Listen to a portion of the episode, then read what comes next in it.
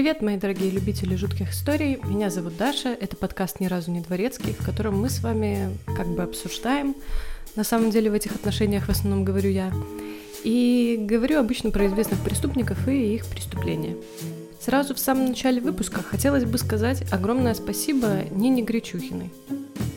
Нина, спасибо, что ты мало того, что слушаешь этот подкаст, так еще и не побоялась стать нашим первым и пока что единственным патроном. Искренне от всей души спасибо. Ты реально the best. И, кстати, да, у подкаста появился Patreon, где вы можете поддержать нас не только добрым словом, но и чеканной монетой. Для тех, кто против всего иностранного, подкаста еще есть аккаунт на Boosty. Ссылки я оставлю в описании. Э, для нас будет важна каждая копеечка и любое доброе слово. Ваша поддержка поможет подкасту становиться лучше и выходить чаще. В сегодняшнем выпуске я расскажу вам веселые истории в духе практически любого ужастика. Про детей, которые в какой-то момент времени решили взять ножик в руки и проверить, что будет, если ткнуть им ближнего.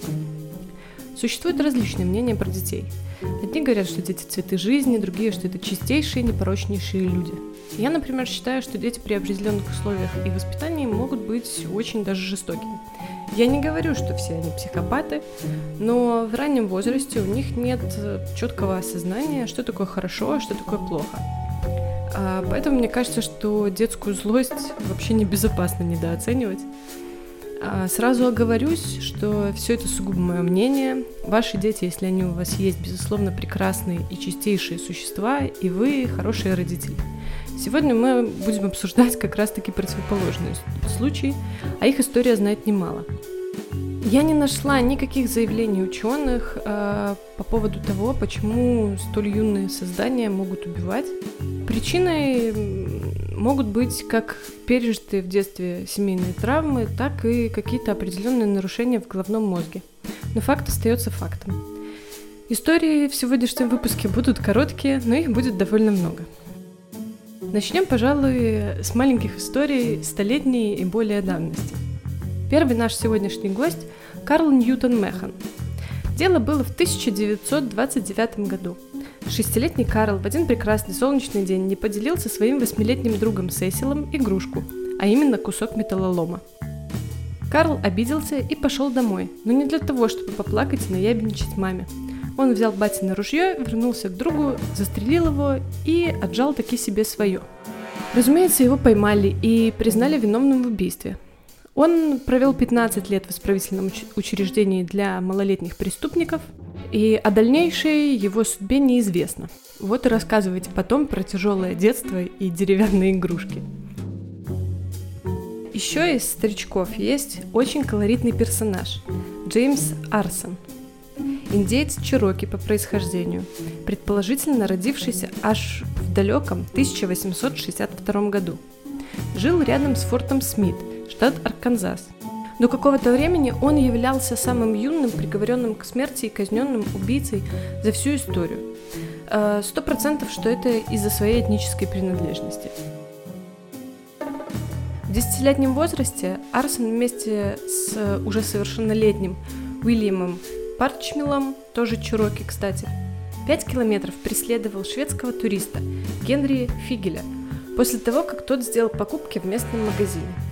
Они шесть раз выстрелили ему в голову и размозжили череп камнем, но, к своему сожалению, смогли поживиться товаром лишь на 25 центов. Труп Фигеля был найден в кустах на следующий день, но убийцам удалось избежать наказания. И только в 1884 году помощник маршала Эндрюс обнаружил новые неопровержимые свидетельства виновности Арсайна и Парчмила, и они были арестованы. Арсайн все отрицал, но Парчмил признался в содеянном, однако всю вину пытался возложить на Арсайна, сказав, что участие в убийстве не принимал, лишь наблюдал со стороны, но не вмешивался, опасаясь за свою жизнь. Узнав об этом, Арсайн попытался убедить судью в том, что на момент преступления ему было всего 10 лет. Но это не помогло. Оба преступника были повешены 26 июня 1885 года. Среди более современных случаев есть истории, когда двое, но уже только детей, э, совершили убийство. Десятилетний Роберт Томпсон и Джон Вайнеблс 12 февраля 1993 года решили прогулять школу и украсть что-нибудь из супермаркета. К слову, оба мальчика были из неблагополучных семей. Они отправились в торговый центр Нью Стрэнд в Киркби, графство Мэрисайд. Это в Англии. Потом они пошли в Макдональдс, где сидели и скучали. И тут со скуки у них родилась гениальная идея – похитить какого-нибудь мелкого сопляжуя, это их слова, и пихнуть его под машину. Они вернулись в торговый центр и увели оттуда трехлетнего Джеймса Балджера. Его мать рассчитывалась на кассе, и ребенок был без присмотра всего пару минут. Но этого времени хватило, чтобы отвлечь его и увезти из магазина, пока не поднялся шум. Они вместе с малышом гуляли по городу, попутно издеваясь над ним.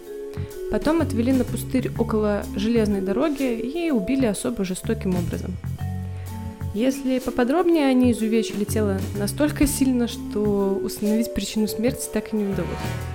Тело малыша было найдено только спустя два дня после смерти. Так как на дворе был уже 93 год, и в торговом центре были видеокамеры, и еще целых 38 человек сообщили в полицию, что видели маленького плачущего мальчика в компании двух мальчиков постарше. В общем, ребяток быстро повязали, э, так как, помимо прочего, против них были неопровержимые улики.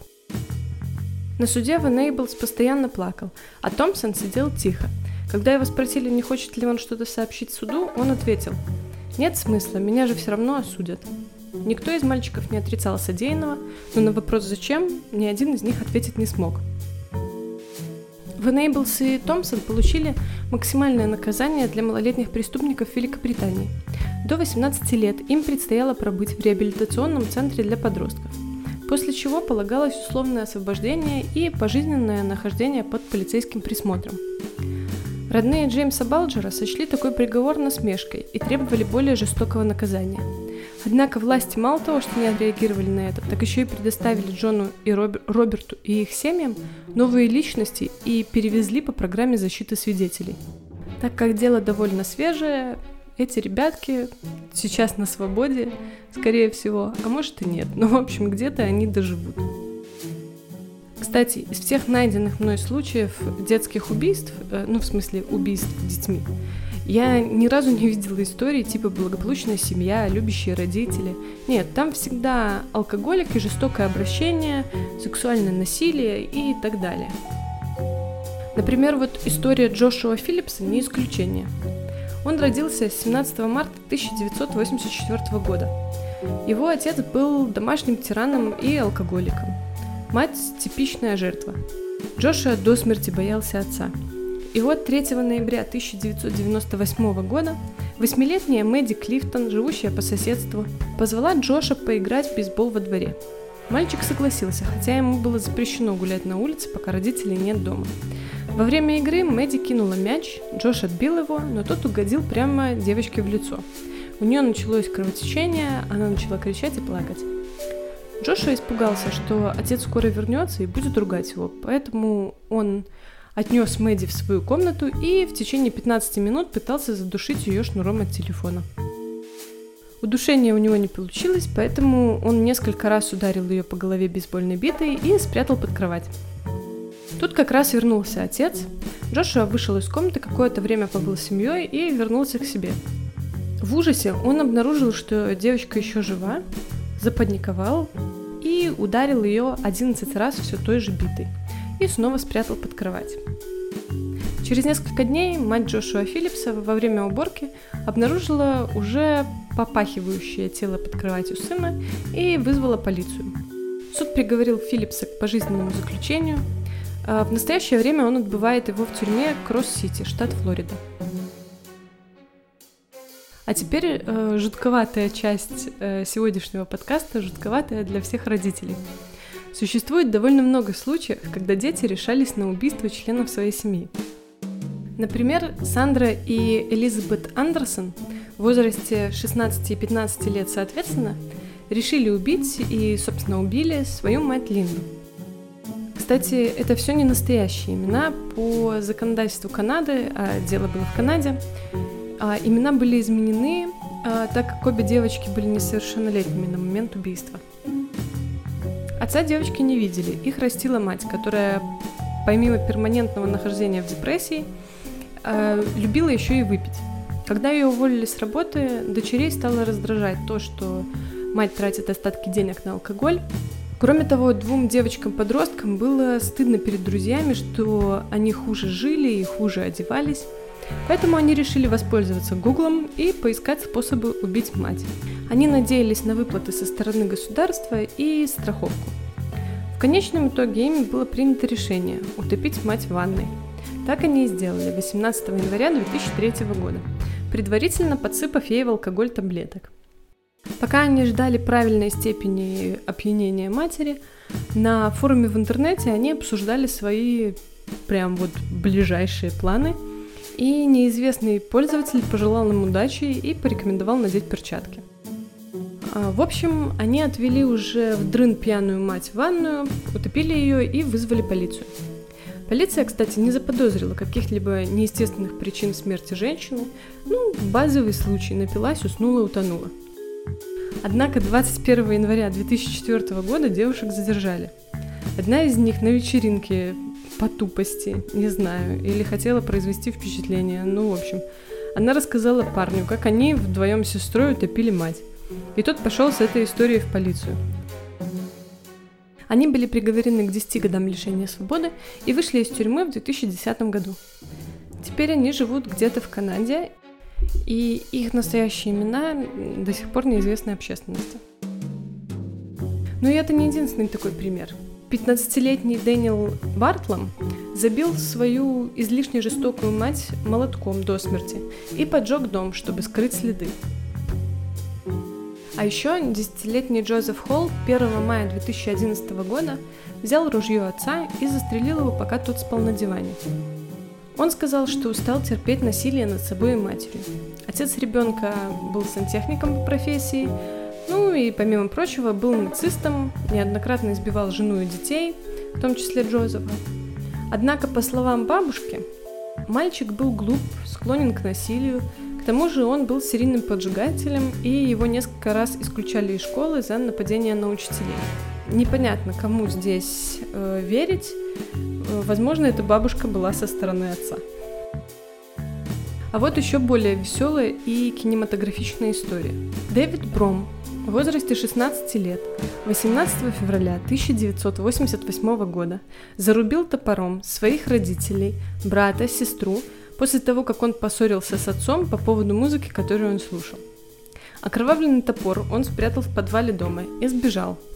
Когда тела были обнаружены, э, полиция сразу подозревала, что Дэвида похитили. Однако один из его друзей рассказал, что сам Дэвид сказал ему, что убил свою семью. Бром был схвачен 19 февраля 1988 года во время того, как попытался воспользоваться телефонным-автоматом возле местного почтового отделения. Первоначально его дело было передано в суд по делам несовершеннолетних, поскольку его возраст на момент совершения преступления составлял 16 лет. Но в конечном итоге дело было передано в судебную систему по делам взрослых – исходя из тяжести данного преступления. И 16 октября 1989 года Бром был осужден за убийство первой степени и получил три пожизненных срока. В настоящее время он содержится в тюрьме Стилуотер, штата Миннесота. Ну и такое громкое дело вдохновило death metal группу э, Макабре на песню David Broom Took an Axe. Это переводится как «Дэвид Брум берет или взял топор». Песня вышла в 1989 году в составе альбома «Глум». А еще на тему убийства родителей есть такая полуромантическая история. А, Полин Паркер и Джульетта Хьюм, две девочки из Новой Зеландии, стали уж очень много времени проводить вместе. Родители Джульетты, обеспокоенные этим фактом, 1954 году решили отправить дочь к родственникам в Южную Африку. Полин заявила матери, что уедет вместе с Джульет, ну и понятно, что ей ответила мать. В итоге девочки придумали план убийства матери Полин и план своего совместного отъезда в Голливуд, где, как они мечтали, они смогут публиковать романы и, возможно, работать в кино. На момент убийства а, Полин было 16, а Джульетте 15 лет. И вот 22 июня 1954 года подруги во время прогулки по парку забили Ханору Паркер половиной кирпича, которые они засунули в старый чулок. Позже они побежали в ближайший магазин и в истерике сообщили, что мать одной из них упала и ударилась головой о камень. Однако полиция очень быстро обнаружила орудие убийства в близлежащем лесу, и версия девочек о случайной смерти была опровергнута. Их судили, и суд этот был прям сенсационным событием. Супер скандальное дело, находка для СМИ. Две безумные лесбиянки, история любви и смерти, современная Джульетта. Ну, короче, вы поняли. В итоге девушки были осуждены 28 августа 1954 года, и каждая из них провела 5 лет в тюрьме. Кстати, Джулиет после отбывания наказания уехала в Великобританию и впоследствии стала такой довольно известной писательницей криминальных романов, а, взяв псевдоним Энн Перри. Также она заявляла, что их отношения с Полин а, были очень тесными, но никакого сексуального подтекста в них не было. Песен о них, к сожалению, не сочинили, но вот Питер Джексон снял фильм «Небесное создание», посвященный их истории. М, кстати, о кино. Есть такой запрещенный в Америке и Белоруссии точно, э, про остальные страны ничего не знаю, фильм «Дневники баскетболиста» с Леонардо Ди Каприо в главной роли. А запретили его, потому что, внимание, сейчас будет спойлер. В 1996 году в Вашингтоне 14-летний Барри Лукатис повторил одну из его сцен, надев в школу плащ ковбоя, под которым было скрыто оружие, и убил своего учителя алгебры и двух одноклассников. После этого он в течение часа держал в заложниках целый класс, пока учитель физкультуры не обезвредил парня и помог остальным студентам сбежать. В полиции он сказал, что просто повторил сцену из фильма «Дневники баскетболиста». Но это еще не все. В 1998 году э, эту сцену повторил еще один подросток по имени Кипланд Кинкель. После того, как убил своих родителей, он отправился в школу в таком же плаще со скрытым оружием. Э, в результате его действий умерли два ученика, и еще 24 были ранены. И вот после этого фильм запретили. Ну и раз мы уже так плавненько подошли к теме стрельбы в школе, шестилетний Дедрик Оуэнс 29 февраля 2000 года застрелил из пистолета Davis Industries P-32, кому интересно, свою одноклассницу Кайлу Роланд. Это дело произошло в начальной школе Бьюэлл в Маунт Моррис Тауншип, штат Мичиган. А, Дедрик нашел пистолет и нож у своего дяди, принес их в школу, а, вроде как, чтобы похвастаться. И во время того, как ученики переходили из одного класса в другой, со словами «I don't like you», э, «Я не люблю тебя» или «Ты мне не нравишься», Дедрик Оуэнс на лестнице несколько раз э, выстрелил в свою одноклассницу. Пули вошли в ее правую руку, попали дальше в тело и задели артерию. В 10.29 утра Роланд была объявлена мертвой в медицинском центре Херли от остановки сердца. Оуэнс сразу после выстрелов э, убежал, выкинул пистолет в мусорку и спрятался в туалете. Там вскоре его нашла учительница и передала службе опеки. Так как инцидент произошел на глазах учителя и 22 учеников, сомневаться в виновности мальчика не приходилось. Однако из-за возраста ему не было предъявлено обвинение – в большинстве штатов США дети в возрасте до 7 лет не могут быть признаны виновными в уголовном преступлении или подвергнуты наказаниям за тяжкое преступление, караемое смертной казнью, так как в этом возрасте ребенок безоговорочно считается неспособным к совершению преступления. Так вот, прокурор э, округа призвал граждан проявить сочувствие к мальчику, а вот дядя Оуэнса, которому принадлежало оружие, был заключен под стражу на два с половиной года – но через несколько месяцев э, вышел по условно-досрочному. В 2002 году из-за этого случая начальная школа Бьюэлл была закрыта, а в январе 2009 года полностью снесена. И вроде все закончилось хорошо, и мальчику подарили второй шанс, однако спустя 12 лет, а именно 4 сентября 2012 года, Детрик Оуэнс был приговорен к заключению сроком на два года за вооруженное домашнее вторжение.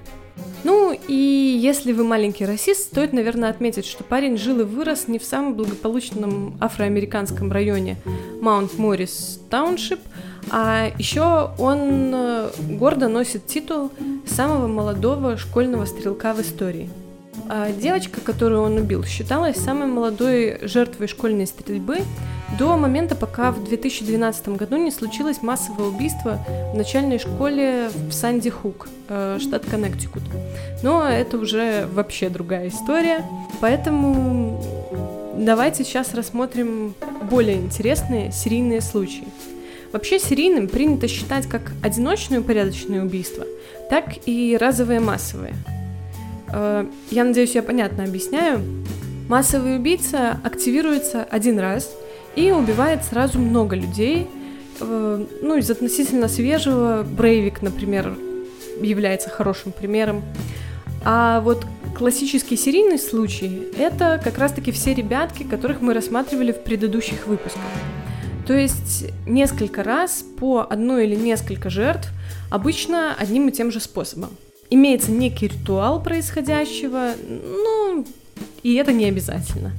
Ну и начнем, пожалуй, с массовиков-затейников э, среди детишек, которые решили далеко не отходить от школы. И первым рассмотрим случай в школе Джонсборо, штат, штат Арканзас. 11-летний Эндрю Голден как-то рассказал однокласснику, что планирует устроить стрельбу в школе. Одноклассник, недолго думая, рассказал об этом школьному психологу.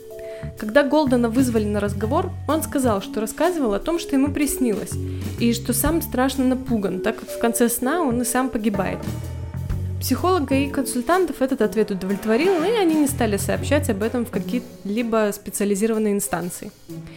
И вот 23 марта 1998 года Эндрю Голден сказал однокласснице, что в школу завтра идти не стоит – на следующий день Голден и его 13-летний друган Митчелл Джонс позвонили в школу и сказали, что больны.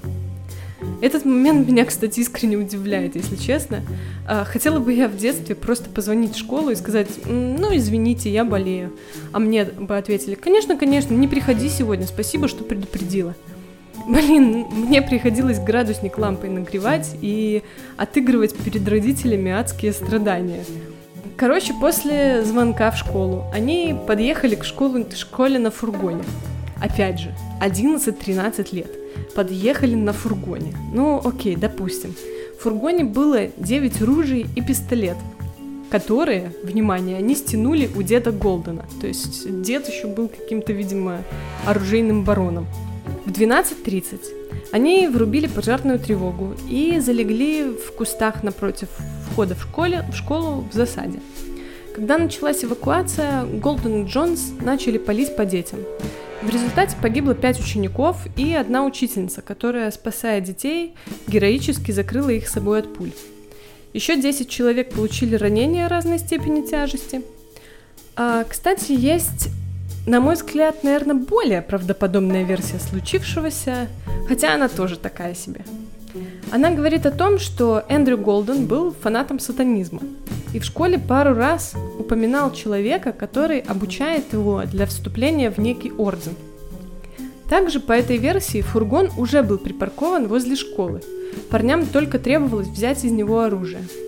Следствие еще рассматривало эту версию, потому что незадолго до этой школьной стрельбы в США произошло несколько громких убийств на почве сатанизма. Но опять же, никакой уверенности в этой связи нет. Так вот, полиция задержала пацанчиков практически сразу. Их судили как несовершеннолетних. Следствием было установлено, что идея убийства принадлежала Митчеллу, а Голден был всего лишь сообщником. Но несмотря на это, им дали 8 и 10 лет соответственно. Эндрю Голден был освобожден в свой 21 день рождения и сменил имя. С тех пор он больше не привлекался. А вот Митчелл еще пару раз был приговорен к вполне весомым срокам.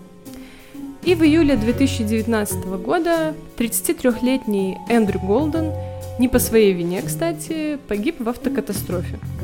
Э, возможно, это карма. Еще в контексте массовых убийств стоит упомянуть Бренду Спенсер. В 1979 году 16-летняя Бренда, мотивируя тем, что она не любит понедельники, я серьезно, открыла огонь на школьной площадке возле своего дома. Когда ее спросили о ее мотивах, она ответила буквально следующее. Я просто начала стрелять, вот и все. Я сделала это просто так, смеха ради – Просто я не люблю понедельники. Никто не любит понедельники, а так хоть какое-то развлечение. Ну, психанула девочка, с кем не бывает. В результате были убиты два человека, еще девять получили ранения, но выжили. Стреляла она, кстати, из винтовки с оптическим прицелом, которую ей на Рождество подарил отец. Отец был алкоголиком, естественно, и не сильно любил уделять какое-либо внимание ребенку. Бренда в начале того же года пыталась покончить жизнь самоубийством, пару раз привлекалась за кражи. А, социальная служба предлагала перевести ее в спецшколу для трудных детей, но отец отказался. Ну и, естественно, самозарядная винтовка 22 калибра и 500 патронов к ней а, – это именно то, о чем мечтает любая 16-летняя девочка. Из-за тяжести преступления Бренду судили как взрослую и приговорили к пожизненному заключению – она много раз подавала прошение о условно-досрочном, но каждый раз ей отказывали. Последний раз, кстати, в 2019 году. А, в следующий раз она может просить о снисхождении только в 2021. Сейчас Бренди 58 лет. Как-то она заявила, что чувствует себя частично ответственной за каждую школьную стрельбу, которая случалась после нее. Кстати, а, ирландская группа The Boomtown Reds написала про нее шикарную песню uh, I Don't Like Mondays. Я не люблю понедельники. Песня четыре недели держалась на первом месте в музыкальных чартах и очень-очень нравится лично мне. Поэтому рекомендую. Ну и как бы завершая раздел массовых убийств детьми в школах, хочется еще порекомендовать вам песенку uh, Pumped Up Kicks uh, группы Forester the People – не так давно песенка очень долго держалась на первых позициях в чартах, и она описывает мысли подростка, который собирается совершить массовое убийство. А среди детей, помимо прочего, были и представители классического серийного жанра.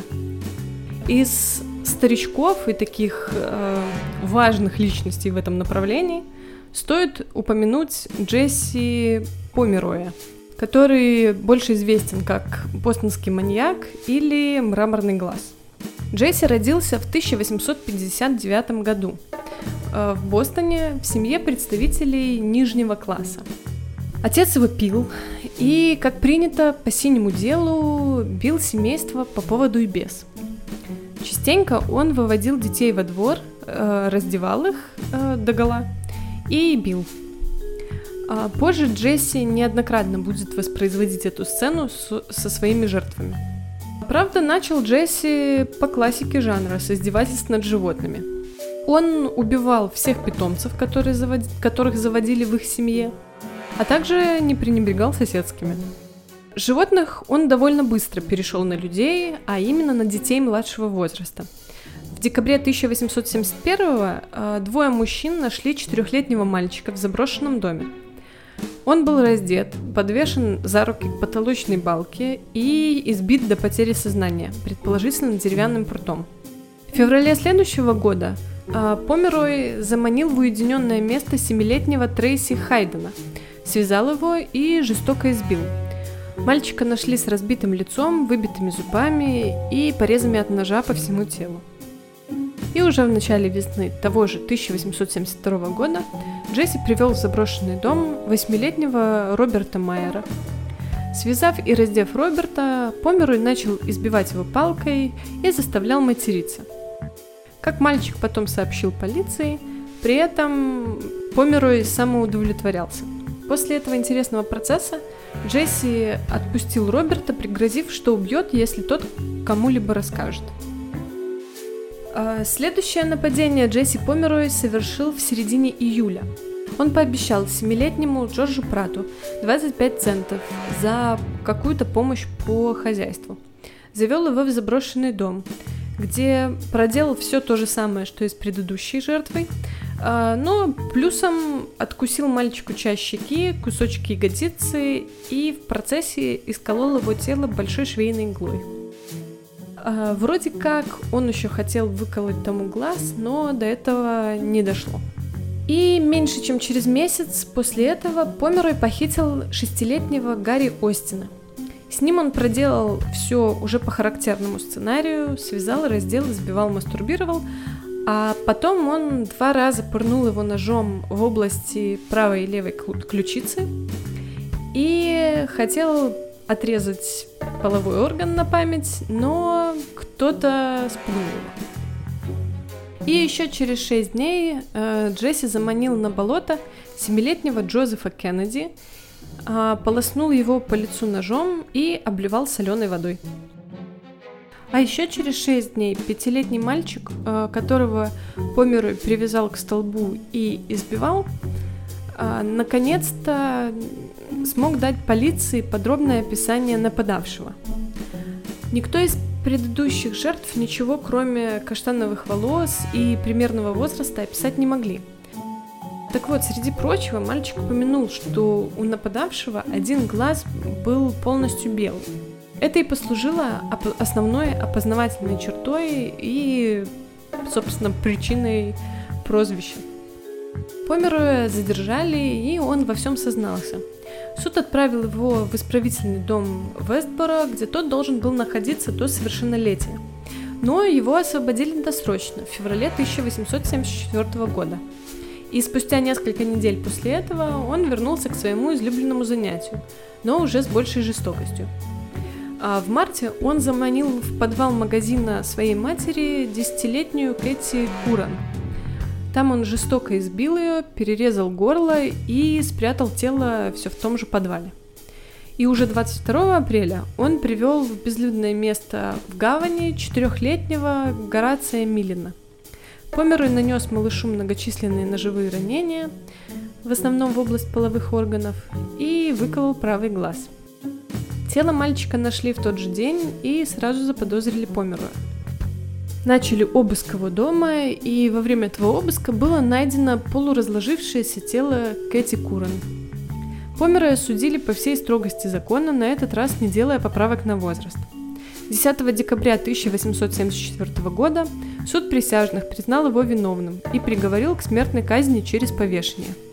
Однако губернатор штата не решился подписаться под этим, и приговор был изменен на пожизненное заключение без права помилования – а, более десятка раз Померой пытался сбежать из тюрьмы, но ни одна попытка не увенчалась успехом.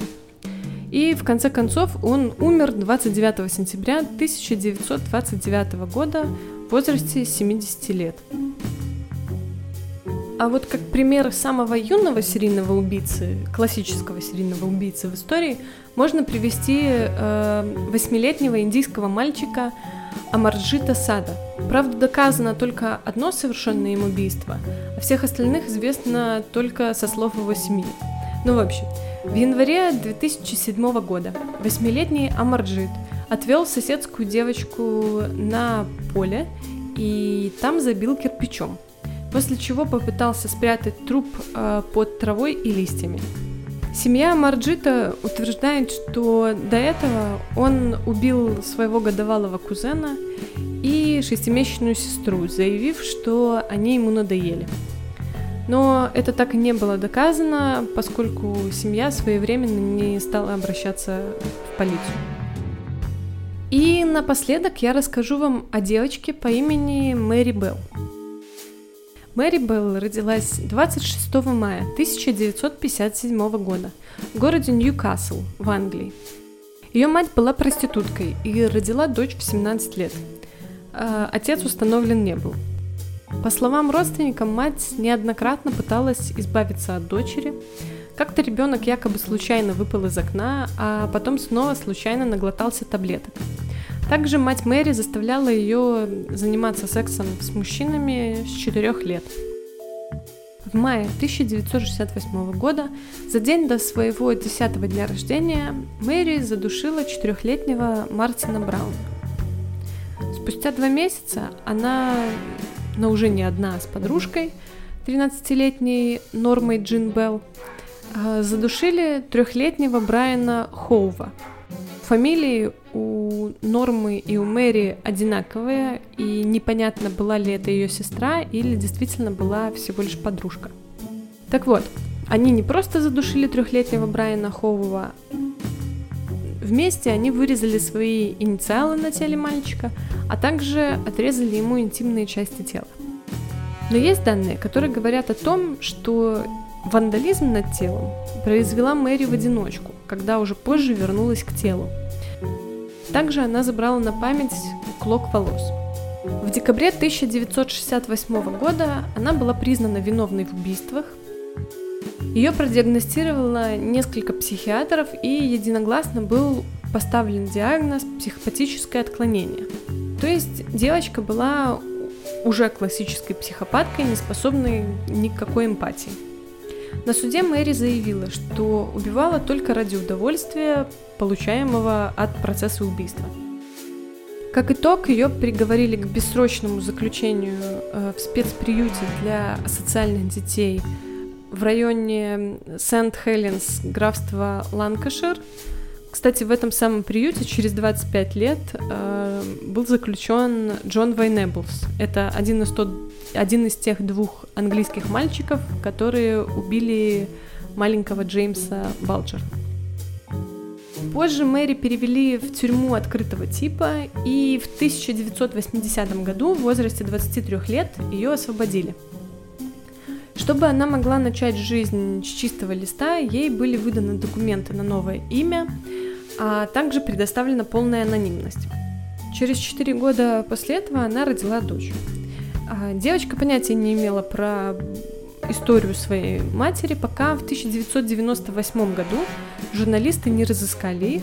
После этого женщины были вынуждены покинуть свой дом, а еще позже Мэри добилась пожизненной анонимности для себя, своей дочери и внучки.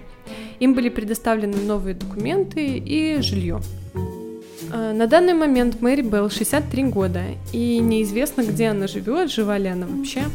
А, возможно, она является чьей-то милой э, соседкой простой английской деревушки, а может быть и нет. Конечно, существует еще очень большое количество несовершеннолетних убийц, а, но я постаралась подобрать для вас э, самых интересных, ну, опять же, самых интересных по моему мнению. А, напоследочек хотелось бы всем детям пожелать любящих родителей, но я искренне надеюсь, что дети мой подкаст не слушают. Спасибо вам большое за внимание. Как всегда, прошу вас подписываться на наши соцсети. Ссылки на них всегда в описании выпуска.